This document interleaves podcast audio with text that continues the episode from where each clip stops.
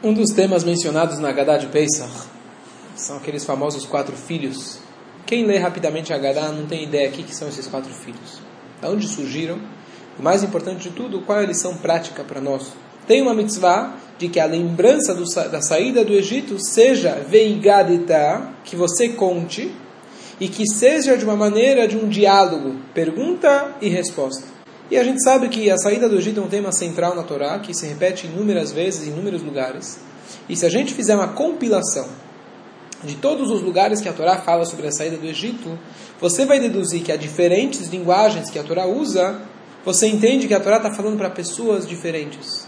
Então, por exemplo, a Torá fala: olha, quando o teu filho lhe perguntar que tipo de trabalho é esse a vocês. Então é o filho que está interessado. Mas ele fala: é um trabalho para vocês. Ele se exclui. Então você entende que está se tratando de um filho que ele está sentindo que ele não faz parte. Então esse é o filho perverso. Tem aquele que você precisa contar para ele. A Torá fala, você vai contar para o seu filho. Então a gente deduz que tem um filho que você precisa contar, porque ele sozinho não perguntou. Esse é aquele que não sabe perguntar. O conceito dos quatro filhos é uma dedução dos diversos versículos que a Torá tem. E o mais importante para a gente, a gente descobrir as analogias, qual é o significado de cada um desses filhos prático, psicológico, que possa fazer uma diferença para nós no nosso dia a dia. Então, vamos começar do primeiro filho, o Raham. Mas antes de falar do Raham, tem um ponto importante que é o seguinte: uma vez alguém chegou no psicólogo e ele estava derramando o seu coração, suas suturas, e ele falou para o psicólogo: Olha, eu não entendo o que aconteceu na minha educação que eu passei para meus filhos, mas eu percebi que alguma coisa eu errei. E eu falo para você, os meus filhos, nenhum deles apreciam os meus hobbies, nenhum deles apreciam os meus valores que eu passei dentro de casa. E eu digo a você que eu passei para eles a mesma educação. Eu dei para eles tudo de bom e do melhor. E dei para eles as mesmas condições. E cada um saiu de um jeito completamente diferente. Então, o psicólogo respondeu para ele e falou: Olha, aqui está teu erro. Se você deu a mesma educação para todos, com certeza que não ia funcionar. E aqui vem o que os sábios, que na verdade o rei Salomão fala para gente, lenar Você deve educar uma criança conforme o seu caminho. Ou seja, os valores que você vai passar, óbvio que tem que ser os mesmos. Porém, a maneira que você vai transmitir os valores para cada criança tem que ser diferente. Há um tempo atrás eu assisti uma aula que se chama Four Languages of Love quatro linguagens de amor, explicando que cada criança ou cada indivíduo tem maneiras diferentes de precisar e saber transmitir o amor. Então tem aquela criança que precisa de um abraço, beijo, afeto carinhoso. Tem criança que para ela isso não, não diz muito. Para ela talvez é a companhia, fazer alguma coisa em conjunto. Tem gente que não precisa nem de companhia e nem abraço. Às vezes é uma troca de favores, ganhar um presente. São quatro linguagens diferentes de amor. E você tem que saber para cada criança o que, se adequa melhor. Se você dá o mesmo tipo de carinho para todos, possivelmente não vai funcionar. Porque a gente tem cinco dedos na mão, cada um deles é diferente. E aqui a gente já vê o primeiro ponto que a Torá reconhece que apesar de os valores que a gente tem que passar e transmitir a saída do Egito e a Torá, mesmo assim a embalagem que a gente vai usar, a linguagem que a gente vai usar para cada um deles é diferente. Isso já é o primeiro conceito na educação e o primeiro conceito que a gente deve usar também no relacionamento pessoal com as pessoas em geral. Essa é a primeira regra que a gente já deduz dos quatro filhos que a Torá traz para a gente. Então, o primeiro dos quatro filhos é o filho bonzinho. É o filho que todo mundo sonha em ter. Educado, dedicado, respeita os pais, respeita as pessoas. Esse é o Raham, o sábio. Só que a Torá coloca ele em primeiro lugar, mas a Torá também fala que você tem que contar para ele a saída do Egito. E aqui tem uma lição importante que muitas vezes, quando você tem um filho que já é bonzinho, você fala: Bom, deixa eu me dedicar para os outros, porque esse já é bonzinho, já está fazendo a coisa certa. Por que você vai menosprezar o filho que está fazendo a coisa certa? Por que você vai dar para ele menos atenção, já que ele não te dá trabalho? A nossa natureza é dar atenção para aquele que dá trabalho. Para aquele que nos dá tsures, ó, ele precisa dar atenção, ele precisa levar no psicólogo, ele precisa fazer alguma coisa para ajudar ele na escola. E a gente às vezes ignora e esquece aquele que é o bonzinho. Eu sempre falo, quando chega o décimo na sinagoga, o pessoal fala, oh, Shkoyach! O Shkoyach não tem que ser para o décimo. O Shkoyach tem que ser para o primeiro. O cara que acordou cedo e vem todo dia, ele que tem que ser o Shkoyach. O cara que foi o décimo, acordou tarde, muito bom, parabéns, ótimo. Mas, poxa, por que você chegou por último? Não, ele ganhou Shkoyach. E o primeiro que chegou, ah, esse o primeiro já vem todo dia, tantos anos na sinagoga, não precisa de Shkoyach, ele vai vir igual. Mas a gente não pode esquecer o cara que faz a coisa certa, o cara que é bonzinho, e ignorar ele só porque ele já vai fazer independente. O shkoyach não tem que ser apenas um incentivo pensando no futuro. O nosso reconhecimento tem que ser para aqueles que fazem as coisas boas. E se eles fazem coisas boas, param e percebem, param e aprecia. Não só pensando, ah, se eu não agradecer ele, amanhã ele não vem. Ah, esse cara vai vir de qualquer jeito, não preciso agradecer. Não. Mais ainda, se ele vai vir sempre, mais ainda que ele merece um reconhecimento. Então esse é o primeiro ponto, saber que o Ben Chacham, o filho bonzinho, também merece, ele está na mesa do Seider, ele merece atenção. E pelo contrário, ele merece em primeiro lugar. O segundo filho é chamado filho perverso. Número um, a Torá coloca o filho perverso ao lado do Chacham, ao lado do sábio. Aqui já tem uma lição importante de que a responsabilidade de cuidar do filho perverso é do Chacham.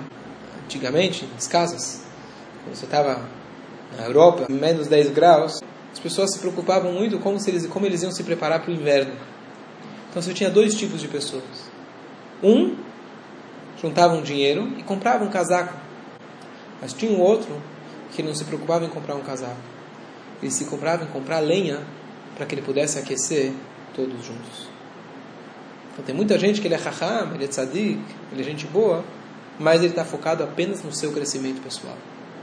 Aqui vem a, a lição da Agadá, de que o verdadeiro Raham, o verdadeiro sábio, é aquele não que se preocupa apenas com o seu crescimento pessoal, mas ele se preocupa também com os outros.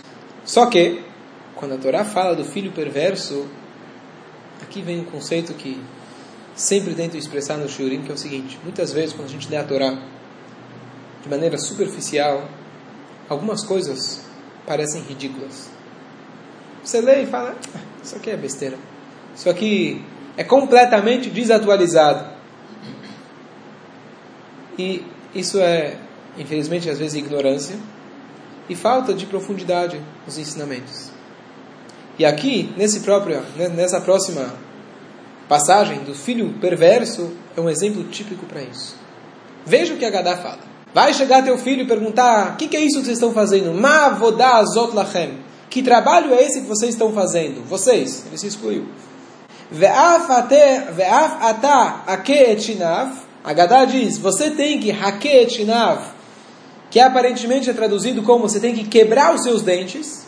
E diga para ele, Ilu hayasham lo hayanigal, se você tivesse lá, você não teria sido redimido.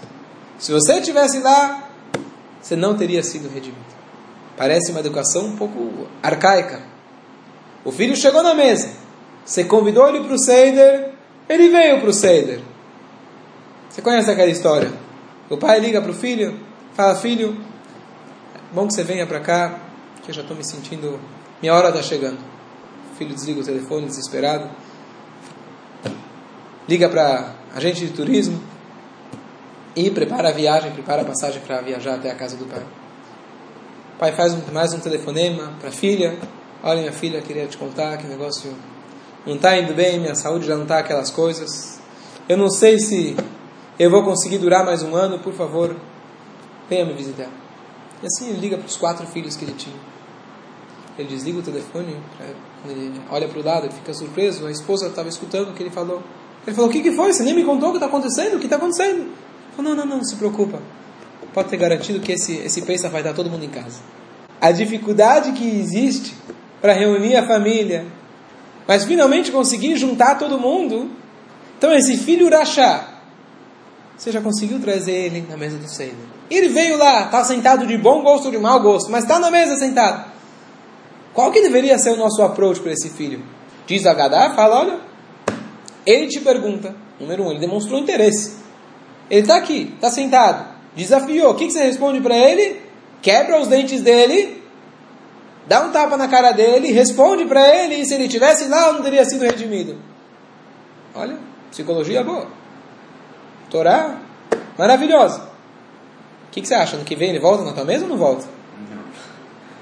Você acha que ano que vem ele vai estar de novo no Seder com esse tipo de resposta? Como a gente explica? Então aqui a gente precisa cavar um pouco mais fundo. Aqui vai ser apenas uma, uma demonstração, mas uma lição que a gente tem que ter na vida, que tudo que a gente estuda, a gente escuta de Torá, e às vezes pode parecer exagerado, fanatismo, ridículo, isso é, às vezes, nossa falta de conhecimento e profundidade. E aqui vem um exemplo. A palavra hake, que significa, traduzido popularmente como quebrar os dentes, na verdade, hake significa polir. Quando você tem uma coisa que está afiada, você dá uma polida. Então aqui não é quebrar, aqui é polir. Então alguém que vem com garra, com dentes afiados, a Gadá está dizendo que você tem que polir o dente dele. Então, número um, existe uma regra de vendas, com certeza você sabe, de que quando você liga para alguém tentando, tentando vender alguma coisa e ele responde: Olha, teu produto é uma porcaria, ele já te deu uma abertura para você explicar para ele que a nova versão do teu produto já resolveu todos os problemas, você vai conseguir vender. Você já tem aí um cliente. Se o cliente desliga na cara, é mais difícil. Se ele já se revoltou, se ele já falou contra o teu produto, aí está a oportunidade de você fazer uma venda. Então, se você tem um urachá, ele está na sua mesa, número um, pai, saiba que você tem um filho que está aqui interessado. Ele está revoltado, mas ele está interessado. E como você responde para um filho desses? Como você lidar com um filho rebelde? Então você tem que polir os dentes dele. Você tem que encontrar uma linguagem de você conseguir conversar com ele e você amenizar os argumentos dele. Você tem que escutar o que ele está falando e amenizar o que ele está dizendo. E explicar para ele. O que, que você vai explicar? Aqui vem uma coisa interessante. Se você tivesse lá, você não teria sido redimido. Isso não é uma reprovação. Isso não é uma exclusão dizendo, olha, você não, você não merece estar aqui com a gente. Não. Na verdade, essa frase é a explicação para o filho perverso. Por quê? Vamos aqui abrir um parênteses e explicar, se aprofundar um pouquinho mais a pergunta do filho perverso para a gente entender a resposta. Se a gente for analisar a Torá quando fala do filho perverso, a Torá fala, vai chegar um filho e vai perguntar para você, Ma avodá azot lachem. O que, que é esse trabalho para vocês? Que trabalho que ele está falando? Então aqui a gente tem que imaginar a seguinte situação, seguinte imagem. Nós estamos reunidos na mesa do Seder e a pergunta do filho que ele está fazendo é o seguinte: o que, que é esse trabalho que vocês estão fazendo? Trabalho significa esforço. Ele está vendo a mesa do Seder. A mesa autêntica do Seder é com os quatro copos. E você tem que tomar reclinado. E você tem que comer bastante matzá. E tem que comer o maror. E lava a mão. E levanta. E senta. E faz. Ele vira e fala uma pergunta atual e moderna. Por que você precisa de tanto trabalho para o Pesach? Limpar a casa, tirar o hametz, queimar o hametz. Por que precisa de tudo isso? Eu entendo que história, folclore, tradição é muito importante. Mas não precisa ser desse jeito. Vamos reunir a família. Se der no dia de Pesach, muito bem. Mas como esse ano é feriado, talvez a gente pode adiar para dois, três dias depois não vai acontecer nada. E o que é mais importante? A gente reunir a família. Vamos reunir a família, a gente come um pouco de matzá e assim. Precisa ficar lendo todas essas coisas, fazendo todos esses detalhes e costumes? Não precisa. Que trabalho é esse que vocês estão tendo? Não precisa de tudo isso. Essa é a pergunta dele. E traduzindo dessa forma, parece a pergunta um pouco atual. Uma pergunta importante de ser explicada. Qual é a resposta? A gente fala para ele, se você tivesse lá, você não teria sido redimido. Quando a gente fala de Egito, a gente sempre fica imaginando as pirâmides, as pragas, o farol. E é verdade, aconteceu. Mas além de tudo isso, a gente tem que entender que Egito, a palavra Mitzrayim, significa limitações. Que são as barreiras que nós mesmos temos, que nós mesmos nos colocamos, que impedem o nosso crescimento diário. Você tem uma discussão com uma pessoa e a pessoa não consegue escutar. Ele só tem a forma dele ver. Ele só tem a maneira dele enxergar e não escuta. Ele está preso na sua visão. A explicação de liberdade significa a pessoa usar o seu potencial. Nós, Yodim, temos o potencial espiritual. E a gente já comprovou isso inúmeras, inúmeras vezes, inúmeras formas, que todo Yehudi, ele tem esse potencial espiritual. Ontem mesmo, falando com uma pessoa, estava tentando, tentando fazer para ele uma venda, não mercadoria. Vender para ele alguma coisa judaica. você não quer vir na sinagoga de vez em quando? Falou, Rabino, eu sou muito sincero, não. Você quer que eu te mando por WhatsApp algum shurim? Oh, sinceramente, não vou escutar. Tem uma filha. Olha, tenho um programa aqui para os jovens. Talvez, se eu convidá-la, será que ela vai vir? Oh, sinceramente, ela não vai vir. Falei, poxa, estou querendo te vender alguma coisa, não vai comprar nada? Tfirim? Não, sinceramente, não, não vou colocar. Ok, tá bom. Até que no meio do papo ele começa a comentar, eu vou fazer o Seder esse ano, minha família, infelizmente, grande parte da minha família, eu vou te falar, parente meu casou com um goi, e como é terrível, eu não entendo como fez uma coisa dessa. E começou a criticar e falar, e falar, e falar, e falar. Você para e pensa, fala, o judeu é um xigre. Você acabou de me falar que não quer saber de nada. Ah, casou com um goi. Oh, casou com um goi, peraí. O que, que te importa tanto? A gente tem essas, esses mexigados. Nós temos o dualismo. Que significa que todo mundo sabe, na essência, todo mundo tem um potencial espiritual que a gente sabe que tem que ser revelado. Uns revelam de uma forma, outros de outra forma. Para alguns precisa chegar num extremo, como um casamento misto, mas ele vai reunir a família para o Seder. Então todos nós temos esses pontos de judaísmo dentro de nós. Infelizmente, essa pessoa, como nós, como nós cada um de nós, eu estou dando um exemplo que eu estou vendo nele, mas é um espelho de nós mesmos. O nosso potencial que a gente tem espiritual, a gente fala, não, sinceramente não vou fazer. E isso é uma barreira. Isso é mitzvah. A Torá pode ser enxergada de duas formas. Superficialmente, com um código de leis e regras, dogmas complicadíssimos, complexos, antiquados. Mas se você se aprofunda na Torá, você vai entender que tudo isso é a receita para você conseguir despertar o teu interior. E o que você está dizendo para o Urachá, poucas palavras, que com essa mentalidade, se você estivesse lá no Egito, você não teria saído do Egito. Ou seja, você ainda está no Egito.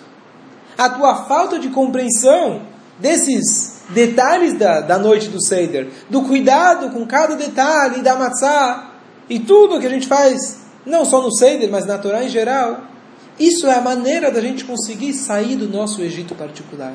Não é como a gente entende literalmente, que você está quebrando os dentes dele, mas você está dando para ele a explicação do que significa liberdade.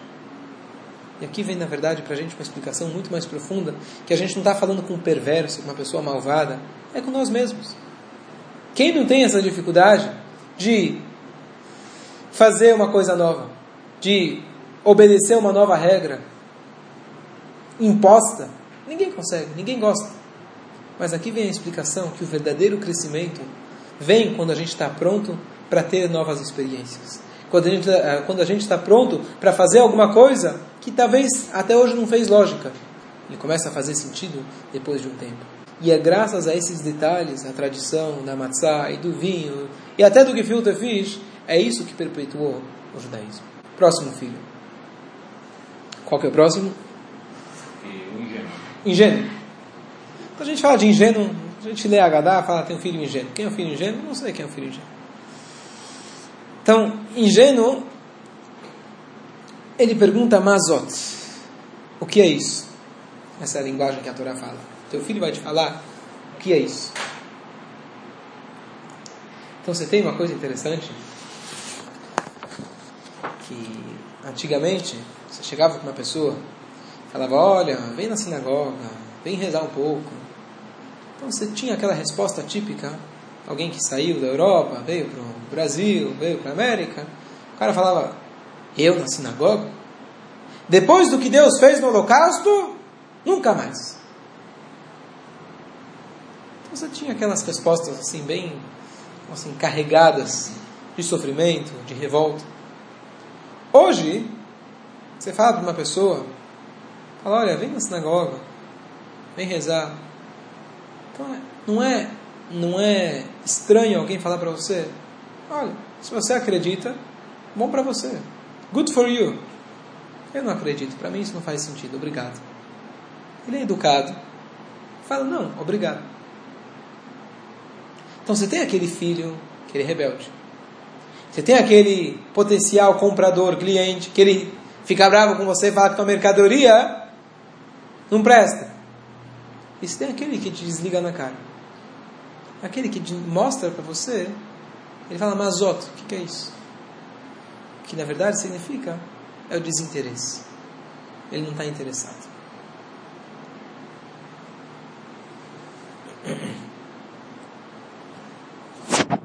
Vou dar só um instante, eu ia. ter uma anotação do Shura. Quero lembrar só um detalhe.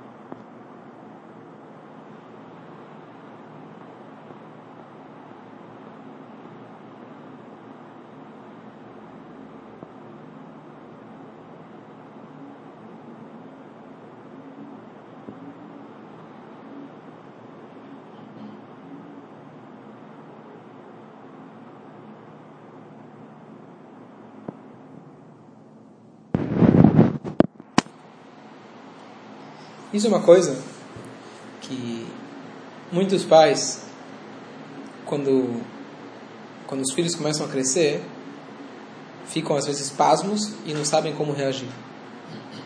Hoje, mais do que nunca, com a aceleração da tecnologia, a diferença que tem entre o mundo dos pais e o mundo dos filhos, o mundo que os pais vivem, o mundo que os filhos vivem, é muito grande. E os pais acham que isso é uma novidade. Então você vê uma criança já brincando com iPad com dois anos de idade. E você vê os assuntos que ele fala, você não tem ideia do que ele está falando, a linguagem que ele usa. Mas isso, na verdade, sempre foi em todas as gerações. A natureza do mundo é que existe uma evolução e existe um gap muito grande entre uma geração e a outra. Então, às vezes, quando o pai vai falar uma coisa para o filho, não tem comunicação. O filho não tem interesse nas tuas, nas tuas atividades. Então, talvez hoje seja o pai chega para o filho e fala: Vamos para o clube, vamos jogar futebol. Ele fala: Já estou jogando futebol. Como assim está jogando futebol? Estou aqui no sofá jogando FIFA no, no videogame. Ele não tem interesse pelos teus assuntos. E, e às vezes é, é muito complicado quando um pai quer chamar a atenção de um filho, chamar a atenção, digo, quando o pai quer ter um elo, um elo com o filho, ele quer brincar com o filho, ele não sabe o que fazer. Então, às vezes você pensa, um filho desses, acabou. Como que eu posso ter uma comunicação com meu filho? E aqui vem o ponto que a Agadá diz para a gente, ele é o teu filho. Cabe a você buscar os meios de comunicação. E para isso, você precisa talvez se rebaixar um pouco do teu pedestal. Começar a enxergar qual é o mundo dele. O que, que ele passa. O que, que ele gosta. E tentar achar uma linguagem em comum. É um desafio grande. Mas isso, especialmente quando a gente falou antes em relação ao Seider, de que para você envolver os filhos na noite do Seider, pare e pensa hoje, será que esse Seider vai conseguir que todo mundo vai desligar os celulares na hora do Seider, sim ou não? Será que você vai conseguir envolver todo mundo em volta de um livro, que é um livro de páginas, que não tem como você aumentar o tamanho da tela, e não tem como você passar mais rápido, e não é um vídeo? Então você precisa achar um método, algum jeito de falar de algum assunto que seja pertinente para a vida dele. Relevância. Isso é a sabedoria do pai, que ele tem que ter para se comunicar com o filho Tam. Ingênuo aqui não é apenas ingenuidade, como a gente entende, porque ele não sabe, não sabe como perguntar, não sabe. É, é, é, é ele é ingênuo, não sabe como formular a sua pergunta. Mas na verdade ele não formula a pergunta porque não tem muito interesse em formular a pergunta. Ele está lá, está olhando, está observando. Mas ó, o que, que é isso? Então cabe ao pai saber que ele precisa se rebaixar muitas vezes, procurar o mundo do filho. E aqui de novo, não estamos falando apenas de filho, mas quando a gente quer ter um elo com alguma pessoa e ele está desinteressado, a gente tem que se perguntar: alguma coisa ele tem interesse. Quais são os interesses daquela pessoa? Francamente, eu digo em relação a uma das coisas mais importantes quando eu vou preparar especialmente um discurso, uma drachá, você tem que parar e se perguntar qual é a relevância disso para as pessoas. Posso sentar e falar da paraxá de hoje até amanhã? Tem muita coisa para falar da paraxá. Mas como eu vou despertar a atenção das pessoas? O interesse das pessoas é eu buscar o mundo deles saber quais são as dificuldades que eles passam no dia a dia e achar isso dentro da Torá. E na essência, isso é a Torá. A Torá significa ensinamento. Se eu não consigo achar um ensinamento prático da Torá, eu não consigo achar uma linguagem que possa, que eu possa adaptar os valores da Torá numa linguagem que as pessoas possam se, se, se comunicar e se interessar, então eu não fiz o trabalho.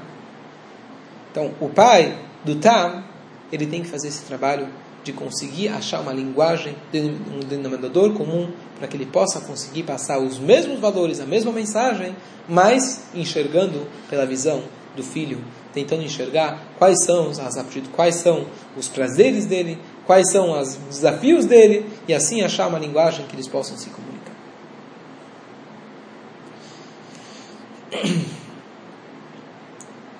E por último, vem aquele Sheino Yodea Lishon. Quem o Yodea Lishon? Aquele que não sabe perguntar.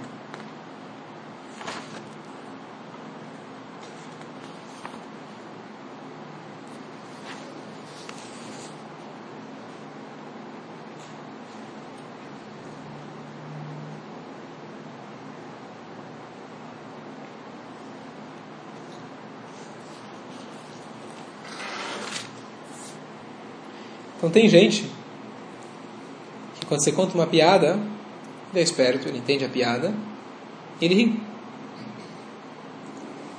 Tem gente que precisa que você explique para ele a piada, depois você explica, ele começa a rir. E tem um terceiro que você precisa falar para ele, olha, alguém contou uma piada aqui. Ele nem sabia que uma piada foi contada. E aqui a gente vê uma diferença entre as gerações que tinha uma geração que era a geração do Raham, a geração do sábio.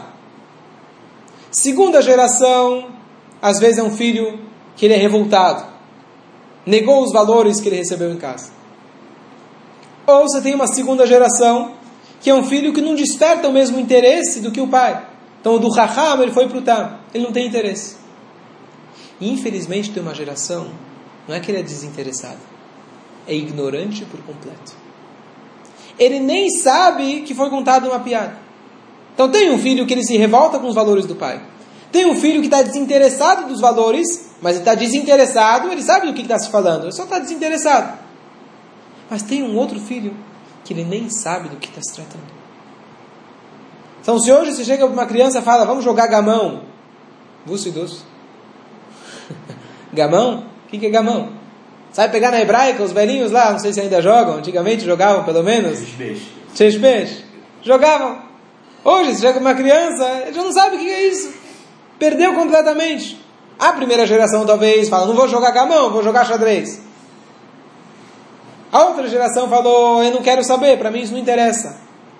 Passa um tempo, as próximas gerações nem sabem que existia uma coisa assim. E semana passada, domingo, eu fui num casamento. Era um casamento de dia. E eu, antes de sair do carro, eu estava debatendo comigo mesmo. Porque eu, tinha, eu tenho um tefilino, eu levo comigo no carro sempre. falei, será que eu levo o tefilino comigo? Então não era uma coisa tão simples, você ficar num casamento com um tefilino na mão e oferecer para as pessoas. Não é o ambiente propício, propício mas um tefilino, um casamento judaico posso aproveitar. Quantas pessoas aí que não colocaram tefilim? Então eu decidi, falei, vou levar, vamos ver o que acontece. Então, levei, fui arrupar na hora da festa. Aí, estava conversando com um amigo, cara conhecido, me sinto à vontade, falei, ah, você colocou o tefilim hoje? Ele falou, não, justo hoje não coloquei. Ah, passou a noite na balada, acordou cedo, veio para casamento, o tefilim não deu, não deu tempo. Tá bom, colocamos o tefilim. Então, tirei o tefilim dele, fez o shema. Aí logo depois eu vi o irmão do noivo. não tenho contato com ele, vi ele uma duas vezes na vida, aqui na sinagoga. E aí eu cheguei para ele e falei para ele, você quer colocar tefilim? Vem, faz essa missão no dia do casamento do teu irmão. Vem. Olhou para mim com uma cara assim, aquela cara do tam, aquela cara de ingênuo assim. Tá bom. Ok. Coloquei com ele tefilim. Shema, Shema, Israel, Israel, falou tudo direitinho. Aí eu vi que estava assim meio no ar, Aí eu perguntei para ele quando estava tirando o tefilim, eu falei, quando foi a última vez que você colocou o tefilim? Ele ficou olhando para minha cara. Falei, bar mitzvah? Ele falou, não. Eu falei, como não? Você não fez bar mitzvah? Ele falou, não. Eu falei, então, Mazaltov, é a primeira vez na vida que você coloca a tefilim? Ele falou, sim. Eu falei, Mazaltov, dei um abraço nele e falei, parabéns. E justo no dia anterior tinha sido o ofre do irmão, ele tinha subido na Torá. Eu falei, Mazaltov, agora eu tenho bar mitzvah. Ele ficou emocionado, tirou uma foto. Eu parei e pensei, primeiro, número um, Baruch Hashem que eu trouxe o tefilim. Baruch Hashem que o lado do Yetzer Tov ganhou.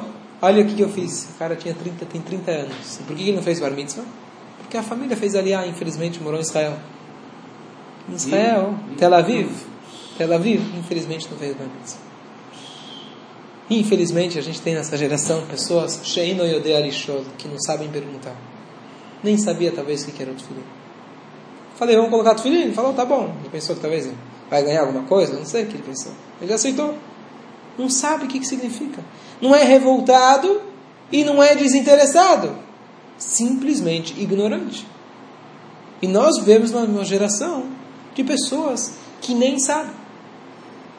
Ontem à noite eu estava conversando no WhatsApp com uma pessoa que a gente está com a campanha aí de adote uma pessoa para o Seder. A gente fez um vídeo, colocou no, no Facebook. Então a pessoa fez uma doação, parente, um parente meio distante minha. Ela fez uma doação e mandou para mim o comprovante. Eu agradeci em nome da sinagoga. Aí eu lembrei a pessoa, falei, olha, lembra que muitos anos a gente passou Rosh Hashanah e Pesach juntos. Essa é uma pessoa parente da, parente da minha mãe. E ela é judia, dois filhos judeus. E o marido não era judeu. E ano a ano a gente chamava eles em Pesach, em Rosh Hashanah em casa.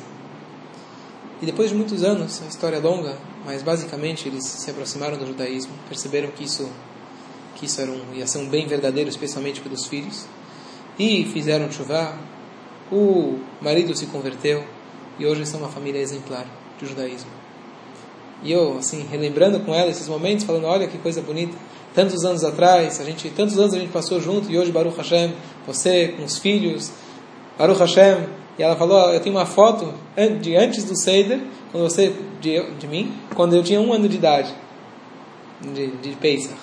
E olha Baruch Hashem como as coisas evoluíram. E eu falei para ela, então cabe a nós, cada um de nós é uma vela, cabe a nós hoje saber que se você foi iluminada por alguém, ela estava agradecendo, falando, olha, graças à nossa família que eles assim estão onde estão hoje. Eu falei, cabe a nós entender que a gente é uma vela. A vela significa que você tem que um acende o outro. E se você foi acesa por alguém, é a nossa função hoje buscar, infelizmente, muita, muita gente que está por aí e nem sabe o que é um Seder. E a gente, que a gente traga essas pessoas para a nossa mesa. A gente vive numa geração com muitas pessoas que nem sabem o que é um Seder, não sabem o que é um Tufilin, não sabem o que é uma sinagoga. E cabe a nós, aqueles que tiveram o mérito de aprender alguma coisa, de compartilhar e trazer essas pessoas para a nossa mesa do Seder. O Rebbe, o Rebbe diz que, na verdade, você tem quatro filhos na Gadá, mas existe um quinto filho, que é mais ou menos isso que a gente está falando, é uma extensão desse quarto filho, que é aquele que não vem para a mesa do Seder. Os quatro filhos, mesmo esse que não sabe, alguém trouxe ele para o Seder. Hoje vivemos numa geração que, infelizmente, tem gente que nem veio para o Seder. Ele nem sabe que existe o Seder. Depois da Segunda Guerra, depois que terminou o Holocausto, a Joint queria fazer uma campanha mundial em lembrança e memória do Holocausto. Olha que interessante. Eles falaram: vamos colocar na mesa do Seder, cada um coloque uma cadeira vazia na mesa do Seder. Eles queriam fazer essa campanha mundial em lembrança nossos entes queridos que infelizmente não estão conosco na mesa do Seder. E essa campanha chegou nos ouvidos do Rebbe e o Rebbe reprovou muito forte. Falou por quê? Número um, é uma festa. A gente não pode ter nada, nenhuma lembrança de luto durante uma festa. Isso é malachá. E número dois, se a gente quer fazer uma memória, uma lembrança aos nossos entes que foram mortos, assassinados brutalmente por aqueles que queriam nos aniquilar, nós temos que colocar mais uma cadeira e preenchê-la com uma pessoa que não tem onde passar o Seder. Essa é a vingança para o Hitler aquilo que ele tentou exterminar, a gente vai mostrar que a gente está vivo. Procura um outro Yehudi que não tem onde passar o Seder e traga ele para sua mesa. Porque na nossa geração, infelizmente, milhares de pessoas, apesar da internet e da comunicação, nem sabem que são Yudim e não sabem o que isso significa. Se você tem essa oportunidade, que seja de comer um gefilte fish, traga ele à sua mesa. E olha o resultado que isso teve nesse exemplo que eu acabei de dar. É a nossa função. Então, os quatro filhos, tem os quatro filhos literalmente na Haggadah, os nossos filhos, mas também isso simboliza quatro tipos de personalidade, que são momentos que a gente se revolta com alguém, coisas que a gente não quer aceitar. Tem coisas que a gente sabe que deveria estar fazendo, mas a gente ignora. Às vezes é a esposa que faz um pedido de ajuda para o Pesach, e a gente finge que não escutou, a gente finge que não está sabendo do que está se tratando, a gente se mostra desinteressado, mas a Gadá fala que nós temos que ter um crescimento pessoal. Cada um desses é seu filho. Se é o Seder de Pesach, se é uma coisa importante, se é uma pessoa importante para você, você tem que despertar um relacionamento com ela, a gente tem que ter uma resposta para cada, uma desses, cada um desses momentos. O momento que você está revoltado, o momento de reconhecer alguém que te faz um bem, e ele é um bom menino, você tem que saber reconhecer o bom que ele faz. Você tem que se mostrar interessado e saber despertar o interesse no outro. Se a gente levar esses quatro filhos para a nossa vida, a gente vai ter um Seder, se Deus quiser, Pesach Hashem Sameach, a gente vai poder encontrar a liberdade verdadeira, que a saída do Egito nada mais é um motivo que a gente lembra isso todo dia, que a gente lembra isso toda noite, que a gente lembra isso todo Shabbat e todo Pesach, é porque a gente precisa lembrar que a gente precisa sair do Egito. Nós precisamos sair, ter a libertação emocional, espiritual, para a gente poder exercer o máximo do nosso potencial.